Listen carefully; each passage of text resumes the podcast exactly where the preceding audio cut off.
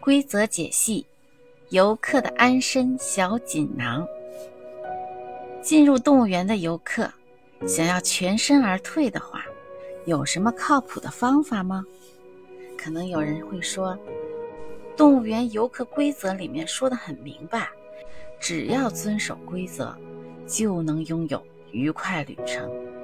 可是各位看官，你们有没有注意到啊？游客守则里有一些规则，不是你想要遵守就能遵守得了的。是否能够合规，完全是靠运气，游客是不可能掌控的。例如，第三条，请确保你在大象园区看见的是且只有大象。我的天哪！在大象园区能看到什么？游客能说了算吗？游客怎么能够保证看见的是且只有大象呢？到了大象园区，万一往里面一看，大象的背上落了一只麻雀，那该怎么办呢？不仅有麻雀，还有兔子，那又该怎么办呢？违规了呀！那有没有万全之策呢？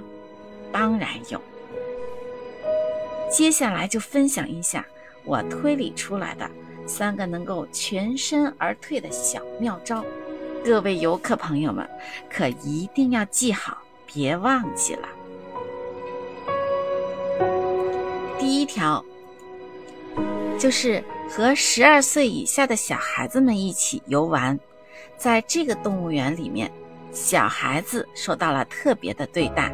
对孩子们来说，这里是安全的，是没有禁忌的，所以只要和不管做什么都是对的人在一起，那当然就是安全的啦。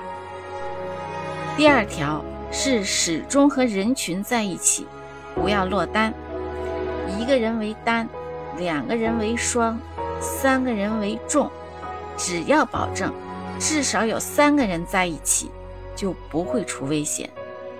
只要在人群中，即便是喝了兔子血，看到了长兔子耳朵的大象，只要能够始终和人群在一起，不走散，不落单，始终在人气充足的地方，它也就没有机会作妖。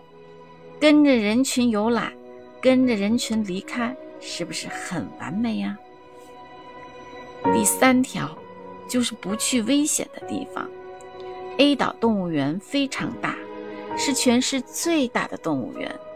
偌大的地方里，只有三个地方非常诡异，充满危险。只要避开这三个地方，就能快快乐乐的玩，平平安安的回家。那么是哪三个地方呢？